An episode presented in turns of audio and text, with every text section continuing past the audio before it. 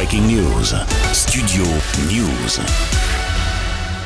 La neuvième journée de mobilisation contre la réforme des retraites en France, jeudi, aura finalement eu raison de la visite de Charles III. Vendredi matin, l'Élysée a donc publié un communiqué de presse précisant que la visite du roi Charles III était annulée. Elle était prévue du 26 au 29 mars à Paris et à Bordeaux. Une décision prise, je cite, par les gouvernements français et britanniques après un échange téléphonique entre le président de la République Emmanuel Macron et le roi Charles III ce jeudi matin afin de pouvoir là encore je cite, accueillir Sa Majesté dans des conditions qui correspondent à notre relation d'amitié. Cette visite d'État sera reprogrammée dans les meilleurs délais. Fin de citation, c'est un coup dur hein, pour euh, la diplomatie française, pour Emmanuel Macron personnellement qui voulait faire de cette visite un grand événement. C'était d'ailleurs la première sortie à l'étranger du roi Charles III avant même son intronisation et son couronnement prévu euh, au mois de mai. Finalement, le roi Charles III ira malgré tout en Allemagne la semaine prochaine et ne passera donc pas